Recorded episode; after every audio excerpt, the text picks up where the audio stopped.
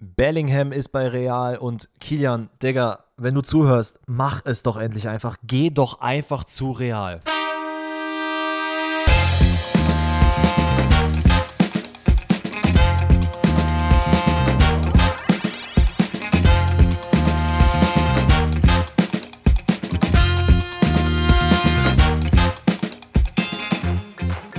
Grüezi alle miteinander, herzlich willkommen zu einer neuen Episode Pfosten rettet. Heute wieder an einem wundervollen sonnigen Donnerstag, an dem ich wieder sagen kann, Old Man Dennis ist back, denn ich habe mir einfach meinen Rücken äh, verknackst oder einen Nerv eingeklemmt in wirklich aller, also allergrößter Altmännermanier.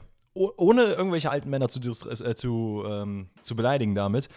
Ich habe mir heute mal meine Zähne geputzt dachte mir so, ja, was, was soll da schon groß passieren? Ich bück mich, versuche die Sachen, also die ich im Mund hatte, auszuspucken und plötzlich merke ich einfach so, oh, oh, oh, oh, oh, fuck, das zieht, da zieht irgendwas. Ja, ich habe mich wieder äh, nach oben aufgerichtet und habe gemerkt, fuck, da habe ich mir irgendwo einen Nerv eingeklemmt. Ei. Und ich muss ehrlich sagen, ich bin sehr empfindlich, was das angeht. Ähm, ich hatte damals beim Basketball auch ganz oft, wenn ich auf dem Boden gelegen habe, auf dem äh, kalten Boden, wenn ich halt voll am Schwitzen war, ganz oft den Fall, dass ich mir dann irgendwo einen Nerv eingeklemmt habe. Ja, aber das will mich natürlich oder wird mich nicht davon abhalten, hier in diesem Podcast jetzt zu sitzen Sehr und gut. eure Fragen zu beantworten und unter anderem natürlich auch mit Alex zu diskutieren. Und damit die Frage an dich: Was geht bei dir? Sind bei dir auch Nerven eingeklemmt? Nee, bei mir sind keine Nerven eingeklemmt. Ich hatte das tatsächlich vor, wann war denn das? Zwei, drei, vier Wochen oder so bin ich einfach aufgewacht und ich konnte einfach nach vorne gucken, nach links, aber nicht nach rechts. Und das war, das war schon sehr unangenehm und vor allem, das ist halt auch nicht weggegangen. Ne? Ich habe dann irgendwie so äh, Wärme drauf gemacht, dann hier so eine Creme und so. Das hat eine ganze Woche gedauert, bis ich wieder richtig nach rechts gucken konnte. Kein Plan warum. Ich finde, so mit 25, 26, 27 ist man eigentlich noch nicht so alt, dass einem das ja. regelmäßig passieren sollte. Aber mir geht's sonst äh, relativ gut. Ihr hört es ja an meiner Nase. Sommer kickt rein, Pollen fliegen links und rechts und das Ganze, obwohl ich einfach heute meine Wohnung nicht verlassen habe. Ich frage mich warum. Ich bin aufgewacht, ich konnte super atmen, ich sitze heute jetzt um äh, 18 Uhr hier, wo wir aufnehmen. Ich kann nicht mehr atmen. Ich verstehe es. Hast du Fenster ich, auf? Ich, nein, ich verstehe es nicht. Woher? Okay, das ist wirklich wild. Aber hast du irgendeine andere Allergie ansonsten? Äh, ja, Hausstaub auch. Aber das passiert ja nicht einfach von so auf gleich. Dann wäre es ja heute Morgen auch irgendwie schlimm gewesen. Ist auch egal, Leute. Es geht ja nicht um unsere Krankheitshistorien, dies, das, Ananas. Äh, außer meiner nasalen äh, Verstümmelung geht es mir sonst sehr, sehr gut. Und erst recht, wenn ich Dannys schönes Gesicht auf Discord sehe. Äh, und ich habe jetzt Bock, so ein bisschen über Transfers vor allen Dingen zu reden, äh, ein bisschen über eure Fragen, aber wir haben natürlich vorher noch ein paar organisatorische Sachen für euch, denn wir haben uns ja äh, schon über unterhalten, letzte äh, Podcast-Folge, wie denn die nächsten Wochen so ablaufen werden. Ihr habt gefragt, was ist in der Sommerpause? Kommen weiter zwei Podcast-Folgen, links, rechts, dies, das, Ananas. Und ja, Leute, es kommen weiter zwei Podcast-Folgen. Was sich ändern wird, ist das folgende. Erstens, die Folgen sind teilweise wahrscheinlich ein bisschen kürzer als sonst. Das liegt aber nicht daran, dass wir weniger Bock haben, sondern einfach daran, dass es teilweise echt weniger zu besprechen gibt. Wir haben halt einfach am Montag nicht irgendwie Champions League, Bundesliga, äh, was weiß ich, über das wir reden müssen und Donnerstag halt eben kein DFB-Pokal oder europäische Wettbewerbe. Ähm, das äh, wird das natürlich dann das Ganze die Zeit so ein bisschen verkürzen. Wir machen aber trotzdem weiter äh, Content für euch. Dann diese Rebuilds, die ihr jetzt auch in der letzten Folge gehört habt mit Bayern, haben wir auch äh, schon euch gefragt, welche ihr euch da wünscht. Die kommen jetzt immer einmal die Woche am Montag. Das heißt, es wird ein Rebuild pro Woche geben, was wir für euch vorbereiten, wo wir uns irgendeinen Verein wie letzte Woche, äh, nee, nicht letzte Woche, sondern wie am Montag nehmen, auseinandernehmen und dann schauen, welche Transfers es links und rechts gibt. Ansonsten QA wird es auch ab und zu geben, vielleicht mit ein bisschen weniger Fragen äh, weil auch einfach nicht so viele Themenbedarf da ist. Ansonsten bleibt aber alles gleich und wir sind für euch montags und donnerstags am Start. So.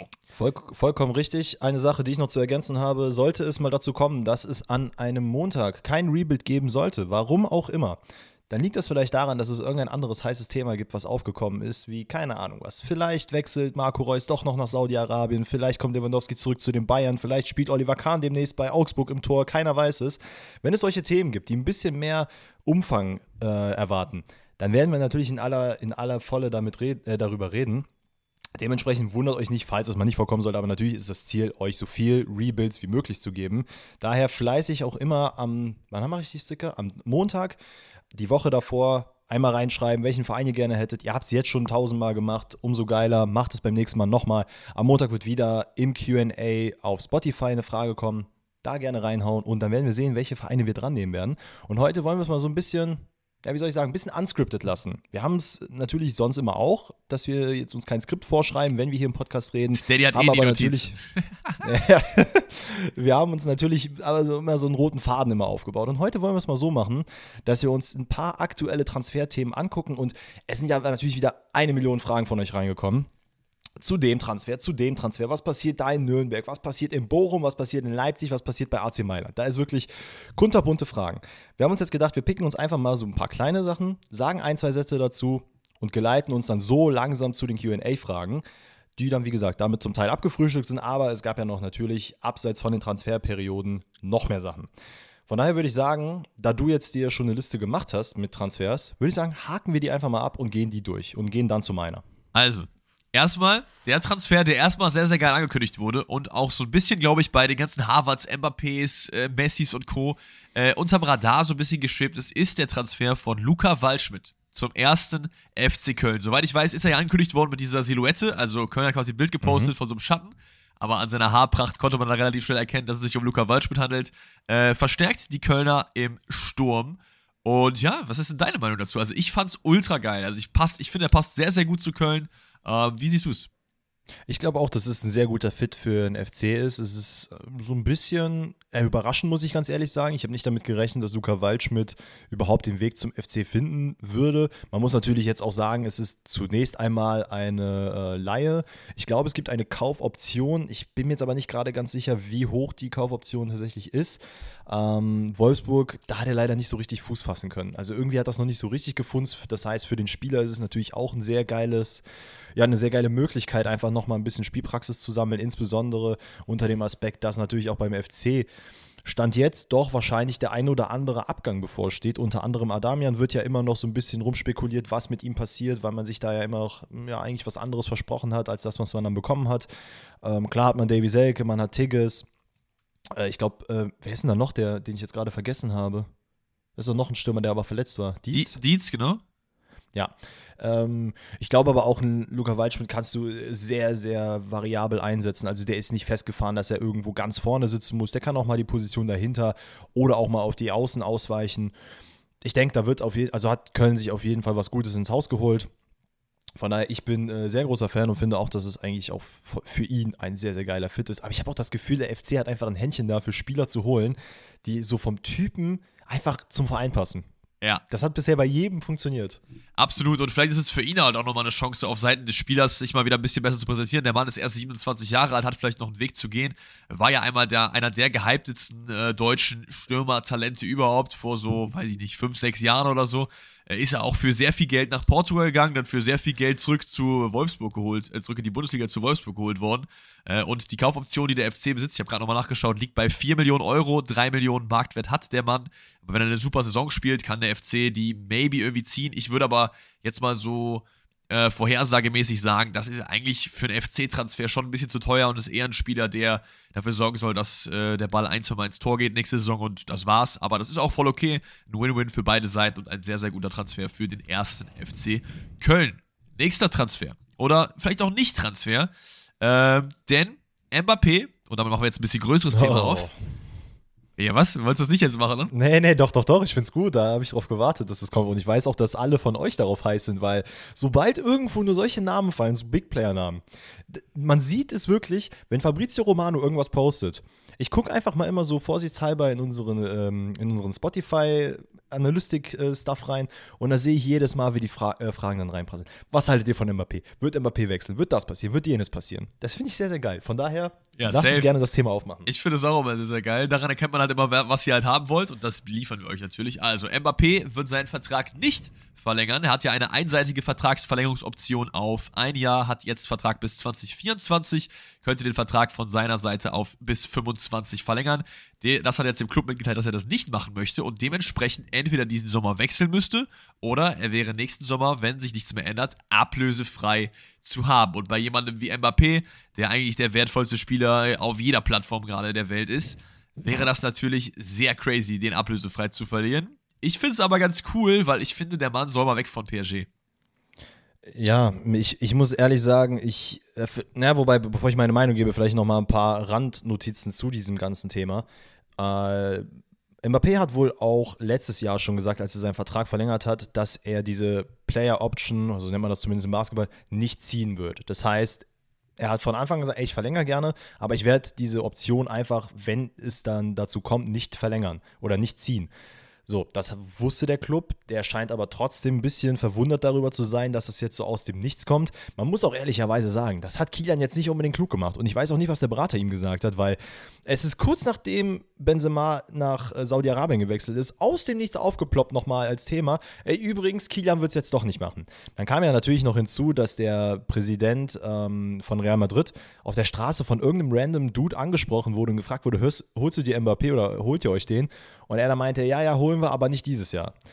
Und ich meine, ich kann es verstehen, warum PSG sich darüber aufregt, weil es ist nie geil, wenn ein anderer Verein über deine Spieler spricht, wenn die noch unter Vertrag bei dir sind. Ist halt nicht unbedingt die geilste Aktion gewesen, aber der Mann weiß ganz genau, was er da getan hat. Und angeblich hat Kylian Mbappé gesagt, dass er jetzt nicht Ziel, also dass er nicht als Ziel hat, zu Real Madrid zu gehen diesen Sommer, was genau sein Ziel ist, das weiß kein Mensch. Äh, irgendwo hat sich jetzt wieder Chelsea reingeworfen, was aber auch relativ schnell wieder verflogen ist, weil die soll mal wirklich die Füße stillhalten. Dieser Mann gehört für mich zu Real Madrid. Und da wird er auch früher oder später hinkommen. Und es ist jetzt auch so, dass PSG gesagt hat: Ey, hör mal, Jung, wenn du jetzt nicht verlängerst, dann bist du diesen Sommer weg, weil ablösefrei lassen wir dich nicht gehen. Und es wird sehr spannend zu sehen sein, ob, äh, ja, ob Real Madrid es tatsächlich schafft, diesen Transfer irgendwie durchzuboxen ich muss ich, ehrlich sagen, ich habe irgendwie Bauchschmerzen. Ich weiß nicht, wie das ausgehen soll. Ich finde es sehr, sehr wild, wie dieses Stürmerkarussell. Es gibt ja manchmal dieses Torwartkarussell. Der eine Keeper geht ja. dahin, dahin, dahin. Jetzt ist dieses Sommer ein Stürmerkarussell. Und dass Mbappé den Vertrag jetzt nicht verlängert, könnte im Endeffekt sehr, sehr gut für den FC Bayern sein. Nein, nicht Mbappé, der zu Bayern kommt, wie auch teilweise Leute echt gesagt haben: so, ne, ey, was jetzt, ja, nee. könnte ich die Bayern nicht den holen und so. Nein. Ja, Zehner wahrscheinlich. Aber wenn Mbappé zu Real geht, braucht Real halt keinen Stürmer mehr und wird auch keinen mehr holen.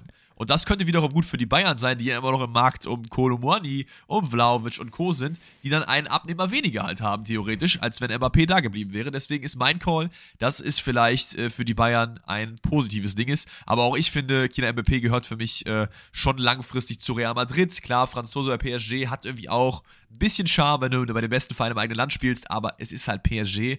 Auf der anderen Seite bin ich ja auch nicht so ein Fan davon, dass Real sich halt so ein super Team zusammenbaut und wenn ich dann die Namen höre wie Chuameni, Kamavinga, Bellingham im Mittelfeld, da hast du noch Valverde, ja, dann hast du vorne da rumlaufen Vinicius, Rodrigo, Mbappé.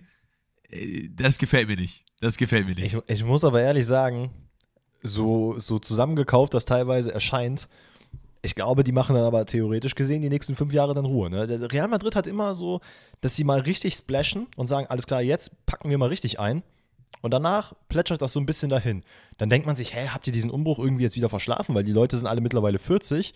Und dann sagt äh, Paris dann so, ach so, ja stimmt, ihr habt ja komplett recht. Ja, Moment mal, ich gehe mal kurz an, an Bankautomaten, ich hole mal ein bisschen was und dann zerräumen wir mal den Transfermarkt. Aber wenn wir jetzt gerade sowieso beim Stürmer-Thema äh, sind, wir hatten euch natürlich auch auf Spotify gefragt und damit wollen wir euch natürlich auch wieder abholen, was ihr hier beantwortet habt. Wir haben euch nämlich gefragt, Thema Stürmer bei den, beim FC Bayern wen ihr tatsächlich da seht. Wir haben euch ein paar zur Auswahl gegeben. Und tatsächlich haben die meisten gesagt, wen hätte es, äh, wen überrascht Das ist natürlich unsere Meinung. Vlaovic oder Kolomoani sind so, ja, sagen wir mal so federführend dafür, dass die wahrscheinlich zum FC Bayern wechseln werden. Ganz wenige vertrauen auf Ramos oder Kane. Osimen tatsächlich doch mit relativ viel, also mit äh, 14% bei den Umfragen. Und 18% von euch glauben, dass es ein komplett anderer sein wird. Ich bin sehr gespannt, wer das sein könnte. Ähm, aber da lassen wir uns mal überraschen. Ich bin nämlich auch Fan von diesen Karussellthemen. Dass der eine wechselt, dann geht das, dann geht das, dann geht das.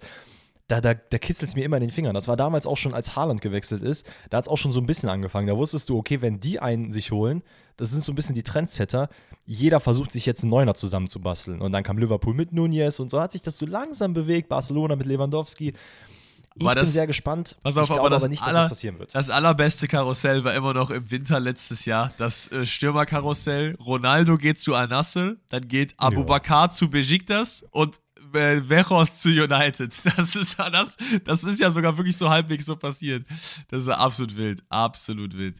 Nee, also Mbappé, äh, würde ich sagen, haben wir damit abgeschlossen, aber wir werden natürlich auch in den kommenden Wochen drauf schauen, was mit ihm passiert, denn ich glaube schon, dass es durchaus im möglichen Bereich ist, dass er diesen Sommer wirklich den Verein wechselt, weil ich kann PSG voll verstehen, dass sie halt mit einem Mann, der, ich guck mal gerade nach, wie viel Marktwert der Mann hat, also ich würde jetzt mal schätzen, so um die 180, 200 Millionen auf Transfermarkt, keine Ahnung, äh, dass Ja, sie das den nicht äh, komplett free of charge ziehen lassen wollen. Das ist, glaube ich, klar.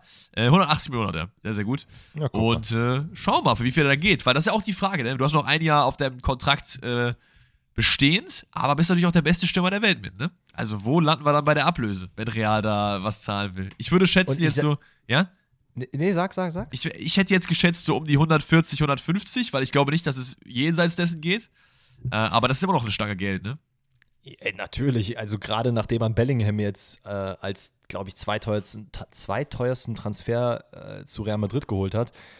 Ja, sagen wir mal, man hat sich jetzt nicht unbedingt vorstellen können, dass man da jetzt nochmal so eine Stange Geld an einen Stürmer ausgeben will. Ich bin sehr gespannt, wie das vonstatten gehen wird. Ich tendiere eher, also das wäre ja auch aus Real Madrid Sicht so, dass man sagt, ey, wir holen tatsächlich mal lieber Regal darunter, weil das ist halt auch so ein Fakt, auf den sich Real Madrid eigentlich ausruhen kann. Und das ist eigentlich auch gut für diese Verhandlung. Es gibt theoretisch gesehen keinen anderen Verein, zu dem Mbappé hin will. Es ist halt nur Real Madrid. So. Es Das gibt- heißt, Real kann einfach. Ja, es gibt halt auch halt nur einen anderen Verein, der es halt bezahlen kann oder halt zwei. Und einer davon hat halt Erling Haaland und braucht ihn nicht und der andere ist Chelsea. Ja. Und da hat er, glaube ich, auch nicht sehr viel Bock drauf. Und ich bin mir auch nicht sicher, ob Chelsea das tun sollte, weil da auch Financial Fairplay in der Premier League gerade so ein bisschen schwierig zu deichseln ist. In Spanien, weiß nicht, habe ich das Gefühl, guckt man da eher so mit verschlossenen Augen drauf. also, ich glaube, er wird da hingehen. Nee, beziehungsweise ich glaube irgendwie nicht, dass es passiert. Aber ganz ehrlich, wir, laden die Folge heute Abend hoch. Und morgen früh haben wir sowieso die Info, dass er dann tatsächlich da vorgestellt wird. Von daher weiß ich gar nicht, warum wir weiter über das Thema reden. Absolut. Wir gehen weiter zu Kai Havertz, der ja auch mal bei Real als Stürmer im Gespräch war. Deswegen ist da eine ganz gute Überleitung. Dann kamen wieder die Gerüchte auf, ey, kommt er vielleicht zurück in die Bundesliga, zu den Bayern vielleicht. Was ich auch eher nicht so äh, gefühlt hätte, ehrlich gesagt. Ich mag Kai Havertz, aber er ist aber nicht der Spielertyp, den die Bayern brauchen, in meinen Augen. Und jetzt ist der FC Arsenal ganz heiß dran und möchte wohl Havertz äh, nach London lotsen. Fändest du das einen guten Move oder nicht? Also ich muss ehrlich sagen, als ich das gelesen habe, dachte ich mir, boah, Kai, ist es wirklich das, was du willst? Ja, vor allem Chelsea-Arsenal ist auch ein bisschen schwierig, ne? Ich glaube ganz ehrlich mittlerweile, äh, also wenn ich Chelsea-Spieler wäre und da so eine, der, der Verein so an die Wand gefahren wird, dann wäre mir das eigentlich auch fast egal. Dann, ich glaube, jeder Spieler, der gerade kann, versucht dort zu flüchten, um irgendwo hinzugehen, wo es halt hingeht. Und Arsenal scheint zumindest nach außen hin, aber ich glaube, das ist auch wirklich so ein sehr gesundes Umfeld gerade für Spieler zu sein. Ich meine, es zeigt sich auch in den Leistungen, die in der letzten Saison auf den Tag gelegt wurden. Ich finde, es ist schwierig, weil ich check den Fit nicht. Also ich Ja. weiß nicht, wo wollen die den einsetzen. Ich sehe jetzt nicht unbedingt den krassen Need, dass sie den da brauchen. Die haben auf Außen gute Spieler, die haben in der Zentrale gute Spieler. Ich glaube nicht, dass er sich als Backup einsetzen lassen will und ich glaube auch nicht, dass ein Martinelli oder ein Bukayo Saka sagen, ey, ganz ehrlich, scheiß drauf, dann gehen wir halt äh, oder spielen wir halt die zweite Geige. Das kann ich mir beim besten Willen nicht vorstellen. Und keiner von denen wird auch gehen. Generell wird Arsenal keine, also nicht viele Spieler verlieren. Und so Leute wie Granit Xhaka zum Beispiel werden, Stand jetzt zumindest von anderen Leuten ersetzt. Und ich sehe halt nicht, warum man ihn holen sollte. Keine Ahnung, kann ich mir beim besten Willen nicht vorstellen. Ich weiß es auch nicht, aber wir sind halt auch nicht so die Experten innerhalb der Vereine. Ne? Deswegen sitzen wir hier auch vor Mikro und machen Podcast und nicht irgendwie Transferzusammenstellung von irgendwelchen Teams. Vielleicht sieht man da irgendwie einen Fit äh, auf Außen, vielleicht wird die Taktik umgestellt werden, vielleicht hat Arteta da irgendwie äh, eine Idee, weil Arsenal ist ja jetzt nicht in der Bredouille eigentlich. Das ist ja dann ein Transfer, den man macht, weil man ihn auch will und nicht, weil man muss. So. Und dann musst du ja schon irgendwie einen Fit irgendwo sehen. Also ich. Genau das ist der Punkt. Und den persönlich verstehe ich halt nicht, wenn man im gleichen Zuge auch versucht, Declan Rice zu holen und unter anderem auch, ähm, wie heißt er denn noch gleich, von äh, hier, äh, Mois äh, Caicedo. Das, das check ich halt nicht, weil dann hast du nämlich mit Oedegaard und den beiden dieses Dreier-Mittelfeld und weiß ich jetzt nicht, ob du dann nochmal unbedingt einen Kai Havertz brauchst neben einem Oedegaard, weil das ja auch unglaublich viel Geld ist, was da flöten geht. Plus, und das ist für mich eher der große Punkt, es heißt wohl, dass Kai Havertz nicht unbedingt glücklich in London ist. Irgendwie, die fühlen sich ein bisschen einsam. Er ist auch selber eine Person, zumindest kommt es in den Medien rüber, der sich eher zurückzieht, der jetzt nicht unbedingt so sich publik in den Vordergrund stellen will, auch wenn es da jetzt ein, zwei Videos gab von ihm im Internet, von denen man auch nicht erwartet hat, dass die kommen. Ich glaube, ihm, bei ihm ist es gerade so, dass einfach die Alternativen nicht da sind. Also Real Madrid ist ja komplett raus, die haben auch gesagt, die machen das nicht mehr. FC Bayern scheinbar ja auch, wäre noch so ein Verein, wo ich gesagt hätte, okay, könnte man machen. Was ich auch irgendwann mal gelesen habe, war, dass Leipzig an ihm interessiert ist. Was ich verstehen kann, weil wer sollte das nicht an Harvard sein? Und ich weiß nicht wieso, aber als ich das zum ersten Mal gehört habe, dachte ich mir, das ist auch so ein typischer FIFA-Transfer. Und irgendwo ist das schon mal in meiner FIFA-Karriere passiert und ich könnte mir das sogar irgendwie vorstellen. Ja. Ja. Ey, wenn Leverkusen diese Saison ein bisschen besser gewesen wäre, Champions League und so, Diaby verkaufen, Harvards holen, wäre auch eine Idee, ne? Speaking auf Rückholaktion. Aber äh, mal schauen, was mit dem King Kai passiert. Ich weiß es nicht. Ähm, ich ich finde, ich find, er passt halt vom Spieler, äh, äh, vom, so wie, er, wie ich glaube, dass er ist, passt er schon zu Arsenal. Auf jeden Fall eher als zu Chelsea in meinen Augen. Auf jeden Fall, auf jeden Fall. Aber halt nicht vom Spielertyp auf dem Platz. Ne? Naja, wir bleiben in der Premier League und da ist der nächste Wechsel kurz vor Abschluss. Zumindest heißt es so in den Medien. Newcastle United schlägt zu und holt sich wahrscheinlich äh, Champions League-Finalist Nicolo Barella. Ja, das, ich, ich weiß immer noch nicht so, was ich von Newcastle halten soll. Weil irgendwie habe ich immer im Hinterkopf, okay, das ist dieser Scheichclub, ne, die gehen groß einkaufen und so, aber irgendwie haben die auch schon echt ganz geile Spieler so da. Und es ist jetzt auch nicht so, dass die halt jetzt so komplett, also zumindest nicht, soweit ich es mitbekommen habe, komplett äh, den Cash gesplasht haben in den letzten ein, zwei Jahren. Klar, Isaac wurde für viel Geld verpflichtet unter anderem. Aber es scheint irgendwie so, als würde dort einfach eine schöne Truppe zusammengestellt, die auch äh, Spaß auf dem Platz machen kann. Ich weiß nicht. Was hältst du von Barella zu Newcastle? Bist du Fan davon oder eher nicht? Also ich muss, ich finde Barella unglaublich geil. Ja, auf jeden Fall. Also ich, ich finde den Typen sehr, sehr sexy. Und er hat das auch in der Champions League gezeigt und auch in der Liga, was der Mann drauf hat. Ich muss ehrlich sagen, den Typen hätte ich gerne beim FC Bayern irgendwann gesehen. Ich uh. weiß nicht, ich uh. finde dieser, dieser Fit, der ist irgendwie, ganz ehrlich, schmeißen Müller raus, Musiala jetzt nicht unbedingt, aber wirf ein paar Steine einfach raus und hol den Barella, das fände ich sehr, sehr geil. Ich glaube auch, dass der vom Spielziel da reinpassen würde. Boah, stell mal vor, der Chiesa und boah, Junge, das wäre wild. Aber egal, da müsste zu viel umgebaut werden beim FC Bayern. Ähm, ich muss sagen, ich verstehe nicht ganz warum. Also für mich kann es da tatsächlich nur eine Geldkomponente geben, weil er hat jetzt im Champions League-Finale gestanden mit Inter Mailand. Es gäbe für mich rein sportlich gesehen keinen Grund, außer dass man sagen kann, ja, okay, ich spiele jetzt in der Premier League. Ähm, ah, es wäre auf jeden Fall krass, weil ich glaube, auch Newcastle wird sehr, sehr viel Geld ausgeben müssen. Der Junge hat jetzt einen Marktwert von 75 Millionen, hat noch einen Vertrag bis 26.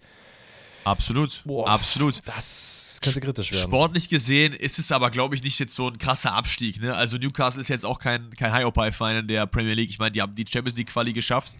Äh, er würde trotzdem Champions League spielen.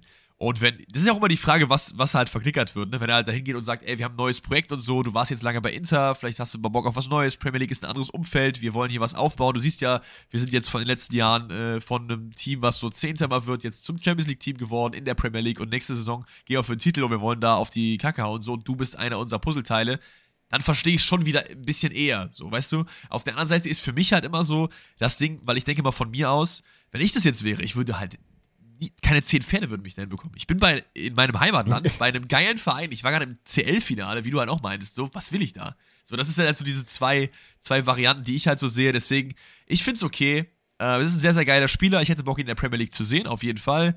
Aber ich finde es auch irgendwie cool, wenn er bei, bei Inter bleibt, so ehrlich gesagt. So. Ja. Wir bleiben in der Serie A. Und auch bei den Bayern. Das heißt, wir haben zwei Sachen auf dem Schirm. Erstens, Hernandez teilt den Bayern-Bossen mit, dass er wechseln möchte. Ja, äh, ich wollte gerade Theo Hernandez sagen, jetzt natürlich Theo, sondern sein Bruder Lukas. Äh, bei den Bayern verletzungsanfällig gewesen, nicht so super viel gespielt. Wenn er gespielt hat, am Anfang nicht so überzeugt, später dann wieder überzeugt. Jetzt in letzter Zeit hat gar nicht gespielt, auch wegen Verletzungen, wie gesagt. Ja, man ist nicht so richtig warm mit ihm geworden, aber hätte ihn doch, glaube ich, ganz gerne gehalten. Jetzt möchte er wohl weg. Er hat um die Wechselfreigabe gebeten. Heißt, der FC Bayern ist jetzt noch mehr in Need von einem Innenverteidiger, den man holen möchte. Und da ist wohl das Auge gefallen in Richtung Neapel. Zu Kim mhm. Min Jae. Was sagst du? Das ist krass. Ich finde es sehr krass, weil, also der Mann, dass der eine unglaubliche Wucht im, in der Verteidigung ist, darüber müssen wir gar nicht reden. Also, was der Mann diese Saison gezeigt hat, ist einfach Weltklasse gewesen. Ist ja so mit äh, Quarazgelia und Osimen ja, sind quasi die drei Big Player, so die Big Three von Neapel gewesen, die auch, glaube ich, bei allen Vereinen gerade heiß gehandelt werden. Ich meine, auch Manchester United ist dran interessiert. Newcastle auch. Und das, Newcastle auch. Und das ist halt so ein bisschen das Problem natürlich für Bayern generell, weil sobald irgendwo ein Spieler geil ist, den man, den mehrere Vereine auf dem Radar haben, dann kommt natürlich die Premier League und sagt, hör mal, das, was Bayern macht, setzt da mal nochmal eine Null hinten dran, da sind wir dann dabei. Und das ich ist geil. Das ist aber meiner Meinung nach auch voll okay und der FC Bayern darf sich da nicht reinziehen lassen, in meinen Augen. Ey, wenn du Kim Jay gerne haben willst, dann guck, okay, wie ist die Marktlage, überleg, was du bereit bist zu zahlen und mehr zahlst du auch nicht. Wenn dann ein Arsenal kommt, bei, wie bei Declan Rice, wenn dann ein Newcastle United kommt, dann gehst du einfach raus und holst dir wen anders. Du darfst dich halt nicht so da reinziehen lassen, weil du kannst damit nicht mitbieten, in meinen Augen so. Kim Jay wäre ein ultra geiler äh, Transfer für Bayern, ist ein sehr, sehr cooler Spieler, 1,90, ist Asiate, finde ich immer geil, wenn solche von so Nischen Afrikaner oder Asiaten in der Bundesliga, ist eigentlich immer Garantie für geile Spieler so.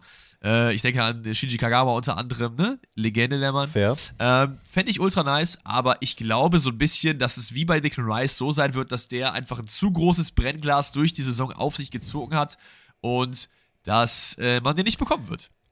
Weißt du, was für mich ein kleiner Haken bei ihm wäre? Wobei ein, ein, nee, anders. Einmal, dass er nur 45 Millionen Euro kosten soll, trotz dessen, dass sein Marktwert ein bisschen höher ist, was natürlich sehr gut ist. Also 45 Millionen und du kriegst so einen Innenverteidiger, da musst du zuschlagen, gerade wenn du vorher 80 Millionen für. Hat er eine Klausel oder was? Warum ist das denn so wenig? Ich glaube, sein Vertrag endet, nee, 25, ich weiß auch nicht wieso. Aber nee, es doch Release Clause auch, im Juli. Ja? Ja. Ah, okay. Ja, dann natürlich, let's go. Ähm, ja, du kriegst halt einen 1,90-Spieler, 26 Jahre alt, und da ist für mich der kleine Haken, er ist Rechtsfuß. Und ich weiß nicht, wie viel Bock Tuchel auf sowas hat, weil es ist ja jetzt schon oft in den Medien boykottiert, äh, boykottiert, sag ich, ähm, äh, vermittelt worden, dass man einen spielstarken Linksfuß finden will.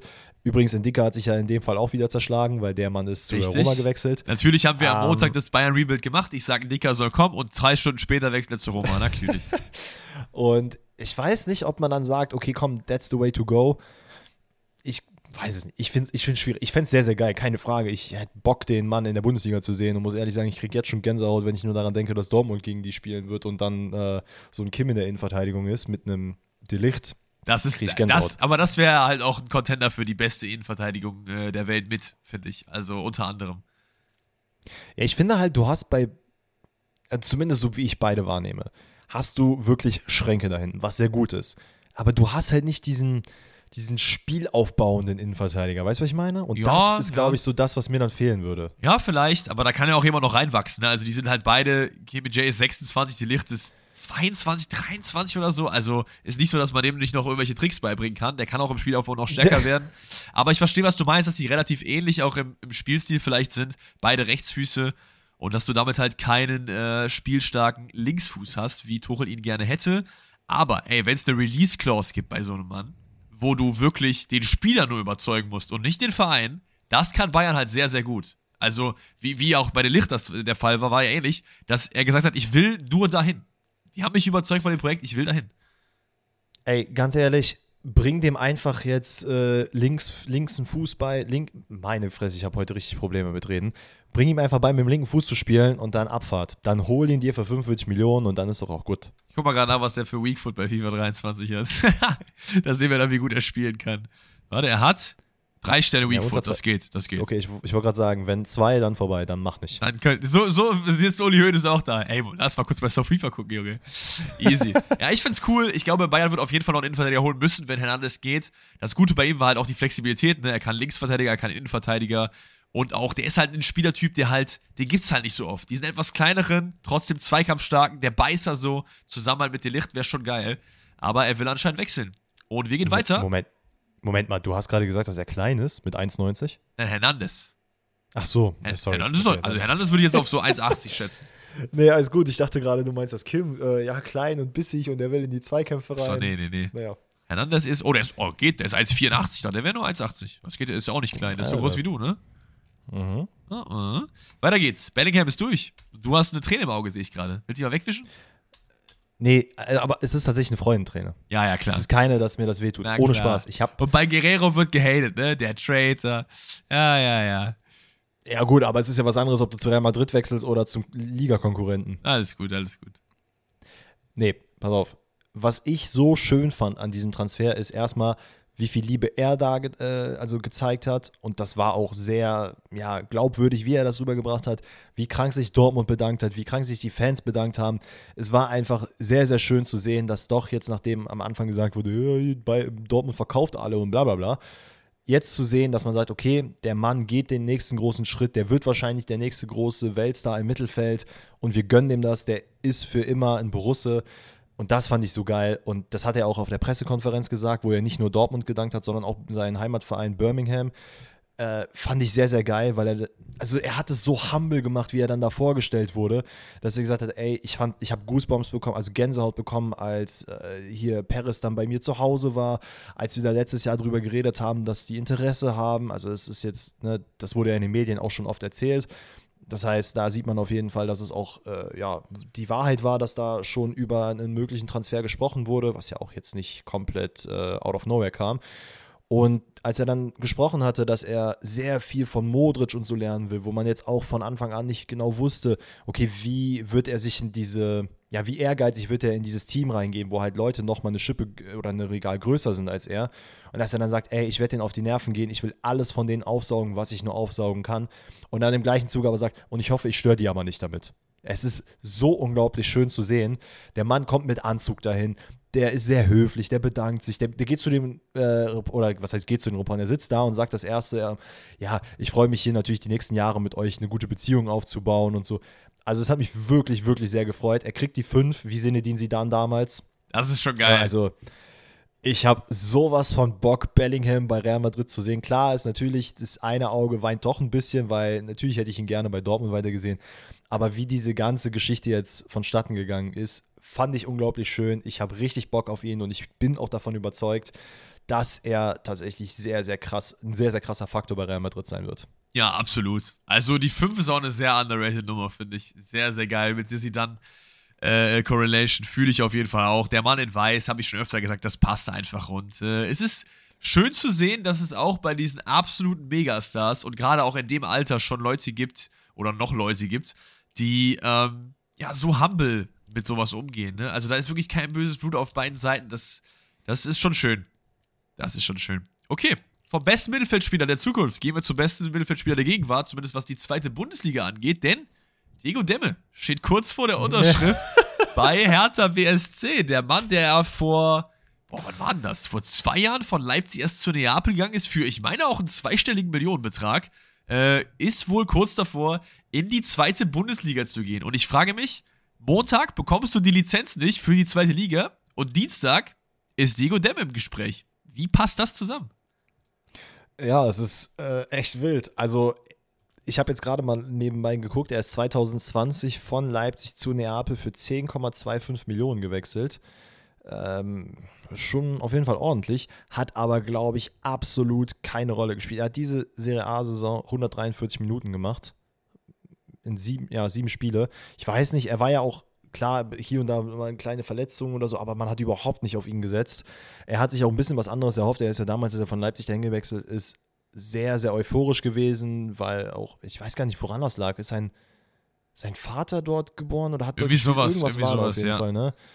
Irgendeine sehr emotionale Verbindung auf jeden Fall, hat sich sehr darüber gefreut, zu Neapel zu gehen. Und ja, ganz ehrlich, was bringt dir bei einem Verein zu spielen, Hust Hust, Eden Hazard, wo du halt überhaupt keinen Fuß auf den Platz bekommst und halt wirklich keine Rolle spielst? Absolut. Aber Es ist, er könnte Ja. halt auch locker Bundesliga spielen, ne? Also, jetzt bei, bei Augsburg oder so. Ich finde es schon crazy, dass er das macht, ehrlich gesagt. Ja, also ich muss ehrlich sagen, ich sehe auch nicht so ganz den Faktor, weswegen er gesagt hat, okay, Hertha ist the way to go, Hertha mache ich. Ähm, vielleicht hat er jetzt doch gesehen, ey, es ist ein ambitionierter Club, mir hilft es nochmal deutlich mehr Spielzeit zu bekommen, weil das ist auch so ein Ding. Kommt er in die Bundesliga, wird jeder auf ihn gucken, weil, ey, das ist doch Diego Demme, der war doch bei Leipzig so krass, der war doch auch bei Paderborn so krass. Äh, was ist denn mit dem bei Neapel passiert? Das ist ja komplett in die Hose gegangen, so nach dem Motto. Und so geht der halt zu Hertha, hat natürlich auch so ein bisschen für Furore gesorgt, aber im Endeffekt hat er da seine Ruhe in der zweiten Liga. Im Idealfall kickt er da richtig, richtig gut im defensiven Mittelfeld und kann der Hertha helfen, vielleicht sogar aufzusteigen. Ja, dann war das natürlich für ihn der beste Move überhaupt. Und ich bin mir auch ziemlich sicher, dass das so eine ähnliche Geschichte ist wie Cater und Werder. Nur halt vielleicht ein bisschen vom Level her ein bisschen drunter, dass man dann sagt, okay, wenn er diese Saison richtig krass spielt, man, der, Mann ist auch, schon- der Mann ist auch schon 31, dass er dann sagt, ey, hier, ich habe eine Ausstiegsklausel von keine Ahnung wie viel Millionen, die kann nochmal einen Verein ziehen. Oder halt einfach eine Ausstiegsklausel bei Nicht-Aufstieg, ne? Das gibt's ja auch sehr, sehr oft. Aber Das kann natürlich auch der was, Fall sein, keine ich Frage. weiß nicht, ob du es gelesen hast, was glaubst du, will Neapel für den Mann haben? Gerade 3 Millionen Marktwert, ein Jahr Vertrag. Was zahlt Hertha? ich bin mir nicht sicher, aber ich glaube, es war unter einer Million, ne? 300.000 Euro möchte Neapel Das ist haben. krass. Das ist schon, Dann ist das, aber das ist auch so ein Level, das ist auch so das Geld, was du in der zweiten Liga für einen Top-Transfer schon da zahlst. Und das ist ein krasser Transfer dann. Also Big äh, Masterclass davon von der Hertha. Fände ich auf jeden Fall wild, wenn das passiert. Es sieht ja so aus, als wäre es kurz vor Abschluss. Wahrscheinlich, wenn ihr die Folge hört, ist es schon abgeschlossen. Äh, was vielleicht auch wahrscheinlich ist abgeschlossen ist, ist Declan Rice. Denn er geht nicht zu den Bayern, die sind aus dem Poker ausgestiegen. Aber Arsenal und City sind noch mit dabei. Wo hättest du ihn lieber? Genau, das ist richtig. Ähm, ich persönlich muss sagen, ich sehe ihn bei Manchester City überhaupt nicht, weil da hat man auch einen, äh, wie hieß er noch gleich? Der von Leeds gewechselt ist. Kevin Phillips? Oder vorletztes Jahr. Genau. Der Mann, der wurde auch für mehrere Millionen gekauft. Der sitzt dann da, der genießt seine Zeit, macht den Eden Hazard. Wir müssen dann, glaube ich, aufhören, Eden Hazard uns über den lustig Hast du- zu machen. hast der du Bruder hat dieses- so viel Geld verdient, wie wir alle zusammen. Hast du dieses Interview mit, äh, mit Kevin Phillips gesehen? Welches? Vor dem Champions League-Finale, wo so ein Reporter gefragt hat, wie sieht ihr Traum-Champions League-Finale aus? Hm. Hast du es nicht gesehen? Er meint so, Nee, habe ich nicht gesehen. Traum, mein Traum Champions League Finale. Erstes Tor, zehnte Minute, Ecke kommt rein, mit rechts. Zweites Tor, kurz vor der Pause, Kopfball, 2-0. Drittes Tor, mit links, 65 Minute. Und in der 70. komme ich auch mal rein. Wow, das ist Da, krass. und das hat er also, Also- gesagt, ne? Das ist, schon, das ist schon krass, fand ich. Meinte er das ernst? Na, das war so aus Spaß gemacht. Also, okay, weil ich wollte gerade sagen, da müssen deine, ähm, deine Erwartungen an dich selber ja schon sehr, sehr, nein, sehr, sehr nein, gering der hat, sein. das, der hat das halt mit einem übelsten Grinsen im Gesicht halt gesagt. So, da wechselt Pep mich auch mal ein in der 70. Es ist schon, das ist halt so, diese ganzen Storylines mit City PSG, teilweise sind die cool, wenn die dann irgendwann zum Titel kommen, mit Gündogan, mit De Bruyne und so weiter auch, aber diese Art Spieler, die gibt's schon echt oft und die hat man auch nicht oft auf dem Schirm. Das sind halt die, weiß ich nicht, Götzes, die dann zu Bayern gehen und da halt gar nicht performen und einfach nur geholt werden, weil die halt gerade eine gute Saison halt hatten oder zwei äh, und deren Name halt sehr, sehr groß ist und überall gehandelt wurden. Dann holt man die, macht die gefühlt kaputt, weil sie spielen überhaupt gar nicht und Kevin Phillips ist auch so jemand, der wird halt dann nächstes Jahr dann wechseln zu, weil die Brighton oder so, obwohl Brighton ist sogar noch viel zu gut. Äh, ich meinte eigentlich Burnley, die gerade dann wieder hochgekommen sind in die Premier League oder so, keine Ahnung. Und das tut mir aber ein bisschen weh, weil Kevin Phillips war schon, der hat schon bei Leeds echt geil gekickt so. Und er ist ja auch für ordentlich Holz gekommen, oder? Meine ich? Oder war der ablösefrei? Ja, ich, ich versuch's gerade. Nee, der war auf gar keinen Fall ablösefrei. Ich versuch's gerade herauszufinden. Ähm, Moment. Also, tut mir schon ein bisschen weh. Tut mir ein bisschen weh. Ja, natürlich. Und ich finde, dass er 50 Declan Rice Millionen. Auch, 50 ja, Millionen. guck mal. Krank. Das ist ja, das ist ja komplett krank. Ähm, und damals ist ja Leeds auch nicht mal vom, also kurz vorm Abstieg gewesen oder so. Ja. Das heißt, das war einfach nur, ja, den holen wir jetzt mal. Wie gesagt, absolut kein Faktor und ich sehe auch nicht, warum man da Declan Rice dann braucht aktuell. Äh, selbst wenn Gündogan geht, ist Rice für mich nicht der 1 zu 1 Ersatz. Ich finde, dass da der Fit bei Arsenal einfach ein bisschen geiler ist, auch weil ich persönlich sagen muss, ich will halt einfach, dass Arsenal wieder nächstes Jahr oben mitspielt. Und das werden sie, glaube ich, auch sowieso tun, weil sie keine großen Spieler äh, hier verkaufen müssen oder generell verlieren. Und das ist auch so ein Ding, weswegen der Bayern überhaupt ausgestiegen ist. Ich meine, das hieß ja schon vorher so. Ne? Das Ding ist, Arsenal hat jetzt ein Angebot abgelegt für in Höhe von 93 Millionen. Das ist halt krank. Und das, das wurde einfach abgelehnt. Das wurde abgelehnt, ne? Und Ja, das ja. wurde abgelehnt. Ja. Und die Hammers haben gesagt, die wollen so rund um die 100, 116 Millionen haben. Das ist, äh, was sind das für Preise? Wo soll Bayern da mitspielen? Warum auch? Also, Ja, wir haben es ja am Montag schon besprochen. Ja, haben wir schon drüber geredet. Bayern braucht halt eher einen Stürmer und wenn die so viel Geld ausgeben, machen die das nicht zweimal in einer Saison. Äh, das kann ich mir auch nicht vorstellen. Und Das Ding ist, es ist am Ende nur ein Verhandlungspoker, bin ich mir ziemlich sicher, weil Arsenal ist offensichtlich bereit dafür, sehr, sehr viel Geld in die Hand zu nehmen. Scheinbar gibt es aktuell keinen anderen Verein, der jetzt so richtig heiß ist. Declan Rice war damals irgendwann mal auch bei Real Madrid im Gespräch. Das Thema hat sich ja dann jetzt auch komplett zerschlagen mit Bellingham. Das heißt, für mich persönlich, der einzige Verein, wo es wirklich einen Fit gibt, wo es rein sportlich gesehen auch Sinn macht hinzuwechseln, wäre einfach der FC Arsenal. ja. Und das ist auch voll okay. Da sehe ich ihn. Ich mag ihn als Spieler sehr, sehr gerne. Als Typ wirkt er auch extrem sympathisch und Arsenal passt da als Club sehr, sehr gut und auch viel, viel besser als City. Und ja, mal schauen, was daraus wird, wie viel hoch die Ablösesumme letztendlich ist. Wir werden bestimmt auch noch drüber reden. Und dann hast du, glaube ich, noch ein, zwei Spieler andere auf der Liste, die ich nicht aufgeschrieben habe, ne? Ähm, genau, einer, der nämlich aufgekommen ist. Und da haben wir witzigerweise am Montag auch drüber geredet, als wir gesagt haben, dass man doch eventuell beim FC Bayern München einen neuen Torwart holen sollte für die Zukunft. Wenn jetzt mit Neuer das nicht so funktioniert hätte, hatten wir über Diogo Costa geredet und auch unter anderem unter, äh, über Onana. So. Natürlich sind wir einfach Mr. und Mrs. Jinx, weil sobald wir irgendwas sagen, passiert es direkt nach der Folge. Denn Onana ist aktuell in Gesprächen, beziehungsweise nicht er, aber Inter Mailand scheint wohl zu verhandeln mit FC Chelsea und Manchester United. Nee. Und da denke ich mir, zu Manchester United kann ich verstehen. De Gea, der Vertrag läuft aus, man weiß aktuell nicht, was Sache ist. Von mir aus setzt ihn dahin. Bei Chelsea So, da holst du dann wieder den nächsten teuersten Keeper der Welt. Dann funktioniert er wieder nicht. Und ganz ehrlich, ich weiß nicht, wer bei Chelsea aktuell die Überzeugungsarbeit leistet. Der macht einen super Job. Also der Mann, soll, dem sollte eine Statue gebaut werden. Weil offensichtlich kriegt da, oder der Frau, jemand kriegt es hin, dass Spieler dorthin wollen, wo es einfach maximal toxisch ist. Das ist wie ein Loch voller Löwen, wo dann irgendjemand sagt, ey Dennis, spring da mal rein. Und ich sage, ja, das ist doch gar nicht, ist doch voll kacke, dann kann ich doch draufgehen. Nee, nee, glaub mir, spring da rein, das wird dir gut tun. Ja, okay, alles klar. Und genau das gleiche ist beim Chelsea auch. Ja, es ist, ich, von mir aus zu United. United ist okay, De Gea geht dann irgendwie zu, wo, wo sehen wir De Gea? Ich habe gerade kurz an Bayern gedacht, aber der ist eigentlich zu alt, Oh, ne? Der müsste 33 sein, 32, irgendwie sowas. Ja, na, so, ich, ich sehe so Valencia, ja, Valencia, Sevilla, so, auch wenn die jetzt Torhüter haben, aber so in diesem Bereich, da sehe ich ihn nochmal. Ja. Ganz ehrlich, ganz ehrlich, wenn sich keiner anbieten wird, wird er eh nach Saudi-Arabien wechseln. Ja, fair. Wahrscheinlich, wahrscheinlich sogar schon diesen Sommer, was weiß ich. Äh, ja, also, keine Ahnung, Onana bei äh, Chelsea fühle ich nicht. Ich fühle sowieso, Leute, kurzes Statement, ich fühle ab jetzt niemand mehr bei Chelsea. Mir geht das so auf die Nerven, ne? Genauso wie jetzt, Chelsea hat mehr Spieler geholt als die saudi-arabische Liga. Das kann halt auch nicht sein. Also, Ja, es ist, es ist komplett verrückt. Ich meine, ihr habt ja auch ähm, ganz oft auf die Frage, was wir für ein Team-Rebuild machen sollen, den FC Chelsea äh, angefragt. Das Ding ist, wir würden das gerne mal machen. Es ist ein interessantes Experiment. Ich weiß, die meisten Leute von euch haben es schon langsam satt, dass wir über diesen Verein überhaupt reden. Aber da steckt doch tatsächlich sehr, sehr viel drin. Ähm, aktuell ist natürlich wieder jeder Mensch bei im Gespräch bei Chelsea, aber auch wieder gibt es tausend Abgänge.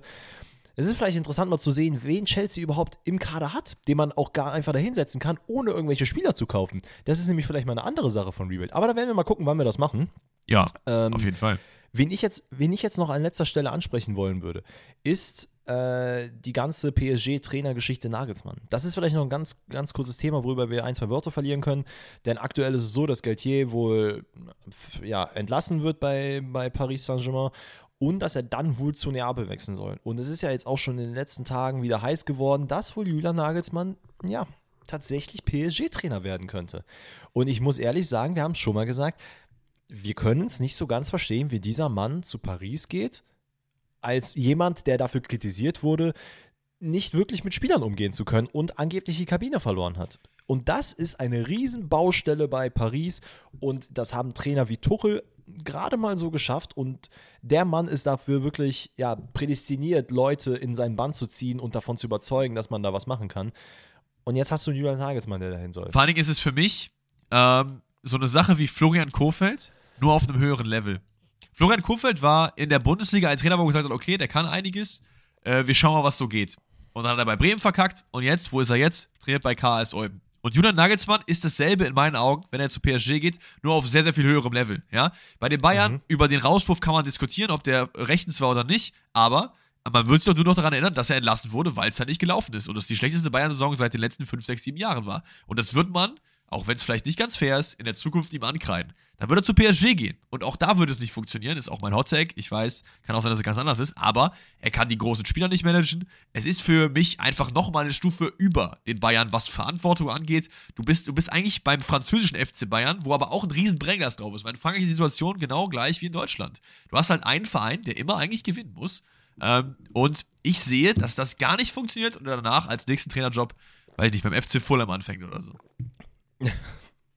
Ja, äh, ich kann da nichts mehr zu sagen. Also, du hast auf den Punkt gebracht. Ja. Ja. Und das sind tatsächlich auch bei mir aktuell alle Transfers gewesen, die ich jetzt noch ansprechen wollte. Von daher können wir gerne noch die restlichen QA-Fragen beantworten, die da Easy. reingetrudelt sind. Also, erste QA-Frage. Wir haben gerade über Trainer geredet, passt perfekt, kommt vom Schlitzler. Und der fragt: Erster Trainerwechsel stand jetzt für die neue Saison. Was ist eure Prediction?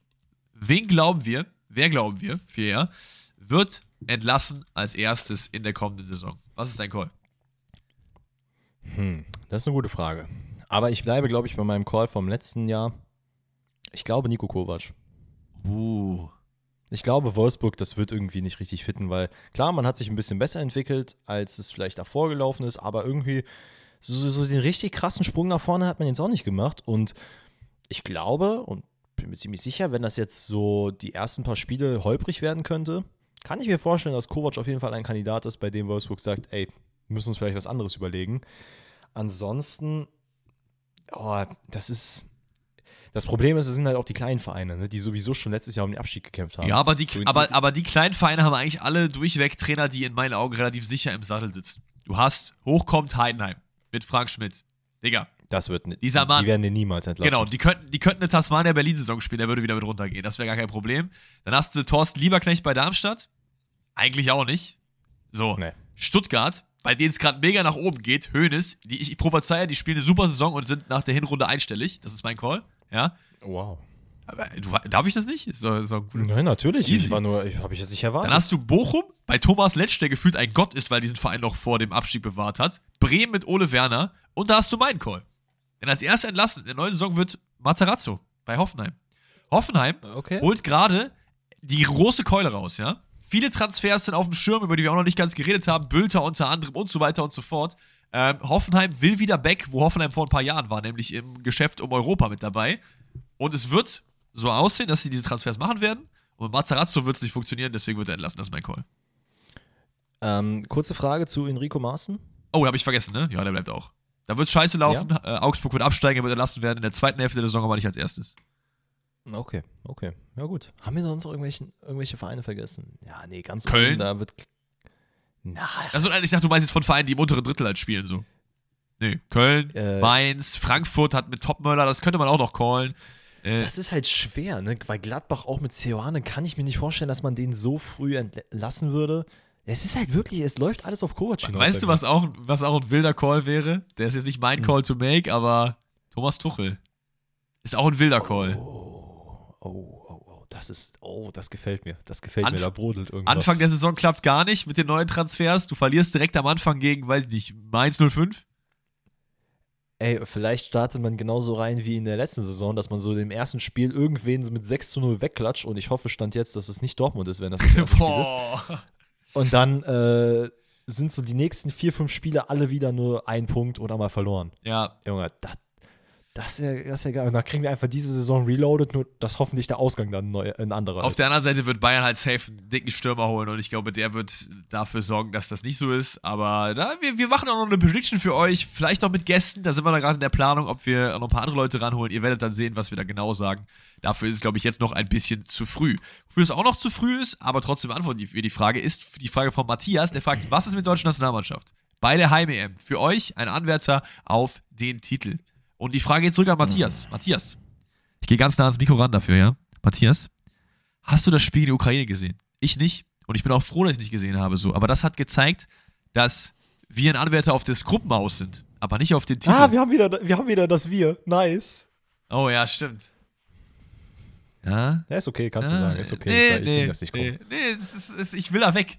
Das Ding ist, ich habe auch schon oft gesagt, ich möchte ja nicht da weg, weil es mir peinlich ist, weil ich mich einfach nicht damit identifiziere. Und das Witzige ist, dass, wo wir gerade beim Thema sind, ne? Mein Vater, ja, der Mann, der guckt alles, was mit der Nationalmannschaft zu tun hat. Der guckt Seit alles. immer, wirklich, seit immer. Der guckt jedes Nations League-Spiel gegen Madagaskar, schaut er sich volle Länge an. Und er hat- kam am Montag zu mir, nee, am Montag, war es am Montag? Nee, am Mittwoch war es, glaube ich, oder so. Und Nee, ma- Montag war das Spiel, während Genau. wir aufgenommen haben. Genau, und dann war es Dienstag. Da hat er mir gesagt, Alex, weißt du was? Es ist was passiert, was mir seit den 90ern nicht mehr passiert ist, gefühlt. Ich wusste gar nicht, dass es ein Spiel war. Und das, und das ist vielleicht, das ist vielleicht das dickste Statement in diese Richtung, was man überhaupt von jemandem, der eigentlich immer alles guckt. Das zeigt eigentlich, wohin es mit der deutschen Nationalmannschaft gerade geht. Das finde ich schon Ja, ich, extrem. ich finde auch diese, diese ganze, dass man darüber geredet, ja, wir müssen wieder die, die, die Fans an die deutsche Nationalmannschaft rankriegen, bliblablub. Ey, Real Talk, ne? Als Deutschland 3-1 hinten war, da war im Stadion komplette Ruhe. Da hat kein Mensch geredet, da war nichts. Da hast du Hansi Flick nicht auf der Bank reden hören, da hast du keine Spieler reden hören, da war Totenstille. Ja. Und das ist für mich auch so ein bisschen Sinnbild dafür, wo es mit der Nationalmannschaft gerade hingeht. Man hat, man, auch wieder da, ne? Man hat wieder mit Goretzka und Kimmich gespielt. Bruder, wie, wie oft müssen das Leute noch sagen, dass das vielleicht mal überdacht werden sollte? Setz halt mal andere Leute dahin. Versuch's doch wenigstens, zumindest bei so Freundschaftsspielen. Ich, ich, Mach's doch einfach Das, das mal. Ding ist, irgendwie fühle ich mich auch gut, dass es nicht funktioniert. Weil ich war ja so ein bisschen sehr, sehr auf dieser Yogi Löw-Seite und es war, gab ja so viel Hate und alle haben gesagt, mit Hansi Flick wird alles besser. Und es zeigt einfach mal wieder, dass es nicht nur Yogi Löws Schuld war und dass hier einiges anderes im Magen ist. Ich glaube, ich glaube nicht, dass man in der Gruppe ausscheiden wird. Ich glaube, Deutschland scheidet im Viertelfinale aus. Weiter kommst du nicht, Ähm, ist mein Call. Weißt du, was bei mir auch noch äh, so ein Aspekt ist, weswegen das Spiel vielleicht schwer zu beurteilen ist, ist auch unter anderem, dass halt man ist frisch aus der Saison raus. Also es ist nicht so, dass die Leute sich innerhalb von zwei Wochen wieder regenerieren. Na klar. Die haben jetzt vielleicht wieder, keine Ahnung, zwei, drei Tage trainiert. Ich wollte jetzt auch nicht Das sagen, dass es, ich wollte auch nicht sagen, dass es jetzt nur an diesem Spiel lag. Ne? Das war jetzt nur so der Aufhänger, woran ich die Geschichte so aufgezogen habe. Natürlich ist das Ja, nein, natürlich. äh, 3-3, das kannst du halt nicht jetzt irgendwie bewerten als äh, Vorbereitung auf die EM, aber es zeigt halt trotzdem, auch die letzten Wochen, die letzten Monate eigentlich, dass da was im Argen ist und dass es einfach nicht klappen möchte. So. Komplett. Und Rudi Völler hat das ja auch nach dem Spiel angesprochen, hat, das hat die Mannschaft auch kritisiert. Und ich muss halt sagen, ich finde das gut, weil irgendwie hat das vorher keiner gemacht. Da hieß es, ja, Schiedsrichter und keine Ahnung was, Deutschland und ey, guck mal da, USA hat das gemacht. So, so waren dann die Ausreden. Und dann fand ich es krass, dass Kimmich beim 3-3 den Elfmeter verwandelt und sich dann so à la Bellingham die Arme spreizt vor, dem, äh, vor der Tribüne und sich so feiern lässt, wo ich mir denke, ey, cool, mach das. Aber Digga, du hast halt gerade 3 zu 3 im Elfmeter, also per Elfmeter reingemacht. Ja, und vor allen Dingen Siehst wo? du, und wo? Wo? Im WM-Finale? Ge- Im Testspiel Ja. gegen die Ukraine. Digga. Also. Das hat auch nichts mit der Ukraine zu tun, versteht uns nichts Nein, nicht falsch. Das nein. ist bei jedem Testspiel. Hätte man auch gegen England oder sowas Ja. spielen können. Aber sich da jetzt so hinzustellen, als hätte man die krankste Leistung überhaupt und das fetteste Comeback wieder gefeiert, nee. Das haben wir ja schon oft halt gesagt. echt nicht geil. Das haben wir ja schon sehr, sehr oft gesagt. So diese Cocky-Jubel sind halt cool in der Situation, wo sie halt passen. Und das passt halt nicht. Keine Ahnung. Ich bin jetzt auch irgendwie satt, darüber zu reden. Also wir werden natürlich, äh, wenn es auf die EM zugeht, da deutlich mehr Spotlight drauf machen. Wir werden wieder einen Kader für euch bauen. Wir werden eine Startelf bauen, wo wir sagen, wie wir wollen, dass Deutschland spielt. Aber ich glaube, Titelanwärter äh, eher nein. Was ist, was ist dein Call? Wo geht's raus? Oder holt man den Pott? Nein, ich glaube nicht, dass man das gewinnt. Da gibt es andere Mannschaften, die für mich deutlich stärker sind. Es sind immer die gleichen Kandidaten. Ich glaube auch Wer? England, Frankreich und Spanien sind halt so diejenigen, die halt oben mitspielen werden. Und ich denke, da ist Deutschland noch recht weit von entfernt, auch mit Zeit bis zur EM. Ich glaube auch, es geht so Richtung Achtel, Viertelfinale raus. Weißt du, wer das Ding holt? Portugal ohne Ronaldo. Oh, oh mein Gott, stimmt. Aber Ronaldo wird doch spielen noch, oder? Ja, aber er wird sich verletzen, hoffentlich. Okay, das, das nehme ich zurück. das, das, Das, das nehme ich zurück. Er wird, er wird sich, was sage ich, er wird sich darauf besinnen, dass ein Sommerurlaub schöner ist. Das ist doch nett. Boah, ohne, ohne Spaß, wenn Portugal ohne Ronaldo kommen wird, dann, Junge, Junge. Ja, ich glaube, also Ronaldo, der beste Spieler aller Zeiten mit Messi. Aber ich glaube, in seinem aktuellen äh, äh, Stadium äh, schadet er Portugal einfach nur. Man hat gesehen bei der äh, äh, letzten EM, nee, W, wo hat man das gesehen? Bei der WM hat man es gesehen. Und bei der EM hat er da auch ein paar Spiele nicht gespielt? Ich erinnere mich nicht mehr. Aber man hat auf jeden Fall gesehen, wenn, er, wenn Portugal ohne Ronaldo spielt mit Gonzalo Ramos und so weiter vorne, war einfach geiler so. So, nächste Frage. Kommt von Tim. Und Tim fragt, welche Stadt, die ihr mal besucht habt, hat euch am besten gefallen? Bisschen off-topic. Was ist eine Stadt, wo du, wo du warst? Ja, du musst nicht unbedingt da leben. Ne? Das hatten wir auch schon mal. Aber die du fühlst, wo du schon mal warst. Muss, kann Deutschland sein oder auch Ausland. Ja, gut, das ist jetzt ein bisschen unfair, weil ich, ich kann mich, ich höre schon die Stimmen von irgendwelchen Leuten, die sich das jahrelang bei mir anhören können, wie geil ich diese Städte fand. Und von daher, ganz ehrlich, ist mir kackegal. Es gibt halt drei Städte. Das ist unter anderem Porto, das ist unter anderem Tokio, das ist unter anderem Seoul. Ja. Fair. So, Bei mir da, ist es- Da, da gibt es halt, ich glaube, ich muss da gar nicht mehr so viel zu sagen, weil ich habe da oft genug schon drüber geredet, wie geil ich Das, diese das, Orte das fand. stimmt. Bei mir ist es tatsächlich, ich war noch nie in diesen drei Städten. Äh, ich war, wo war ich denn? Was so, was man so kennt. Ich war in Amsterdam, ich war in London, ich war in, äh, uh, Siena war ich. Das war auch geil. Aber ich mag nicht so sehr Süden. Äh, boah, ich gehe mit, ich gehe mit Hamburg. Ist auch eine sehr geile Stadt. Viel, viel Wasser, Stadt, schöne Leute, FC St. Pauli, HSV-Rivalität. Einfach geil. Hamburg nehme ich mit. So. Äh, was haben wir noch? Was haben wir noch? Äh. Wer ist aktuell der Spieler, den ihr am liebsten auf dem Platz zuschaut? Also jetzt nicht unser Favorite-Spieler, sondern wer einfach, wir gucken den an und denken, Mann, der Mann ist so elegant, wie der abschließt, wie der verteidigt. Was weiß ich. Wer ist der Spieler? Kommt vom lieben Julian die Frage. Dann hau du mal raus. Ich muss mal gerade muss mal gerade noch so ein bisschen überlegen, wen ich da habe. Ich Halt. hab so ein, zwei Namen schon Also ich, im Hinterkopf. ich, ich finde Bellingham schon, aber Mhm. das ist halt so die langweilige Antwort. Weil das haben wir halt schon oft gesagt. Jetzt, äh, deswegen bin ich gerade die ganze Zeit, weil ich mich nicht darauf vorbereitet habe, natürlich, wundervoll.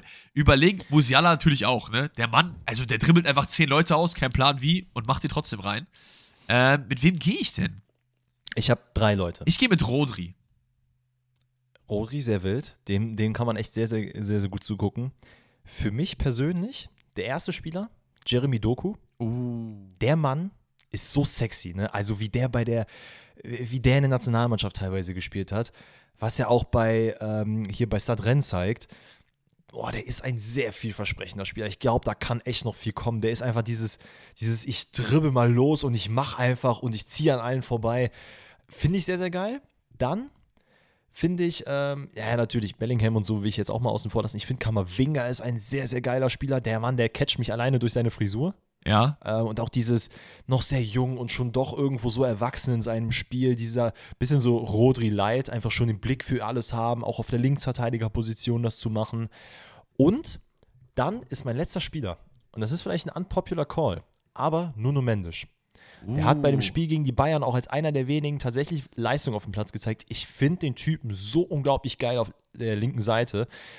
Ich würde mir wünschen, dass der einfach ja nicht bei PSG spielen würde, sondern einen cooleren Verein, wo ich ihn auch ja be- lieber lieber verfolgen würde. Aber dieser Mann ist so sexy. Das ist auch so ein junger, talentierter Mann, der richtig gut verteidigen kann, der vorne Drang hat. Ich finde den einfach so sexy. Das sind, ich glaube, das sind meine drei Calls. Okay, was jetzt mal von mir aus, was wäre denn so ein Spieler, bei dem das Gegenteil der Fall ist? Bei dem du gar nicht gerne zuguckst, wo du sagst, das ist todeslangweilig, fühle ich überhaupt nicht. Boah. Hast du da jetzt wen ein? Weil ich finde, und das ist vielleicht das, also, keine Ahnung, der Mann ist natürlich spektakulär, aber ich finde, du hast so 50-50-Spiele bei Erling Haaland. Ich finde, es gibt Spiele, wo ich mir denke, ey, wenn ich jetzt eine Kamera auf dem hätte, könnte ich halt auch dreimal auf Toilette gehen, würde dann nichts passieren. Zum Beispiel das Champions League-Finale jetzt so. Ja, wobei er dann auch wiederum mit irgendwie ein, zwei Aktionen kommt, wenn er da mal zum. Abschluss äh, schafft, dann wirklich so mal nochmal die Aufmerksamkeit auf sich zieht, wo du dir denkst, Alter, wo kam das denn jetzt Aber her? das ist vielleicht so mein Segway. Ich würde, glaube ich, keine Stürmer so nehmen. Ich finde eher so Sechser, Achter, weil da ist einfach der Ball am meisten irgendwie. Und wenn die dann hier mal den Ball verteilen, sich auch mal umdrehen, schöne Pässe spielen, so Modric zum Beispiel auch so jemand, sehr, sehr geil so. Weil Stürmer, klar, Erling Haaland hat halt für diese dieses Explosivität, ne, das ist natürlich absolut wild, der guckt man auch gerne zu, das versteht mich da nicht falsch, ne. Und wenn er dann Tore macht, absolut krass, aber ich würde immer eher mit so Achtern, Sechsern, Zehnern gehen irgendwie. Das kann ich verstehen. Aber ich müsste jetzt sagen, ich habe jetzt keinen aus dem Stehgreif, wo ich sagen würde, ey, der, da, da, das kostet mich richtig an, wenn ich den sehe. Auch Manuel Neuer auf der Bank. Ja. So, äh, was haben wir denn noch? Äh, oh, Benny fragt, was sagt ihr zur Scheich-Übernahme bei United? Äh, wie findet ihr das Ganze? Da muss man ja so ein bisschen sagen, es ist jetzt immer noch nicht ganz klar, wann das Ganze vonstatten geht, ob das Ganze vonstatten geht. Ich weiß auch nicht, wie der gute Mann heißt, gar kein Disrespect, aber es interessiert mich einfach nicht so, wie der Mann heißt. Äh, es ist auf jeden Fall in diesem Konglomerat von irgendwelchen Scheichs oder irgendwelchen Gruppen irgendwie, die Fußballvereine besitzen möchten, ist jetzt im Gespräch, dass man wohl United übernehmen will. Am Montag gab es da irgendwie so einen Tweet, äh, der irgendwie mehrere Zeitungen irgendwie fehlgeleitet hat, dass das Ganze schon fast durch wäre. Dem ist nicht der Fall, aber jetzt heißt es doch, man ist doch irgendwie kurz davor. Ja, ich muss sagen, ich, ich weiß nicht. Irgendwie, irgendwie halte ich davon gar nichts. Dass der, dass der Verein gekauft wird oder dass er jetzt von ihm gekauft wird? Also, da, ja gut, dass er gekauft wird, ist natürlich irgendwie in der Premier League unabdingbar so, ne? Aber einfach generell, dass er gekauft wird, ja. Ja, gut. Also für mich das einzig Interessante daran ist, äh, dass ich gerne sehen wollen würde, wie es den Verein eventuell stärken oder schwächen könnte. Denn ich meine, Chelsea ist ein Paradebeispiel dafür, wie, ja, wie auch teilweise Übernahmen oder Investoreneinkäufe einfach komplett nach hinten losgehen können. Wir werden es auch immer wieder, glaube ich, als Paradebeispiel hier ranziehen.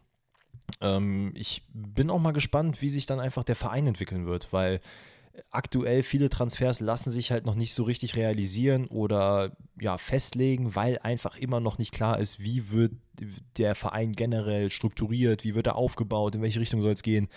Ob man es jetzt feiern soll oder nicht, dass da, ein, äh, dass da Saudi sich dann jetzt den Verein holt oder jemand aus Saudi-Arabien, besser gesagt, ähm, oder auch von mir aus jemand aus Katar oder sonst was. Da gibt es ja keine Ahnung, wie viele Leute die mitbieten. Fakt ist einfach, es geht darum, Manchester United ist unglaublich groß. Also ich glaube, das mm, geht so ein bisschen unter aufgrund ihrer Leistung in den letzten Jahren, aber international ist dieser Verein immer noch so unglaublich krank groß und ist, glaube ich, sogar als Unternehmenswert höher bewertet, als der FC Chelsea es damals bei der Übernahme war. Und das waren ja, glaube ich, drei Millionen oder zwei Milliarden, nee, äh, drei Millionen, zwei oder drei Milliarden.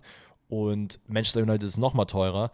Und das können sich halt jetzt nicht unbedingt alle leisten. Und der Pool an Leuten, die sich das leisten können, die müssen halt wirklich abwägen, okay, machen wir das jetzt oder machen wir es jetzt nicht? Ich, ich, und was soll ich sagen? Ganz kurz noch, und das bringe ich dann zu Ende. Wenn dann jemand kommt, bei dem scheinbar das Geld zu locker sitzt, der dann sagt, ey, hör mal, hier gibt es Leute, die bieten nochmal eine Milliarde mehr. Ja, mein Gott, dann biete ich einfach nochmal eine Milliarde mehr, weil mich juckt es ja nicht.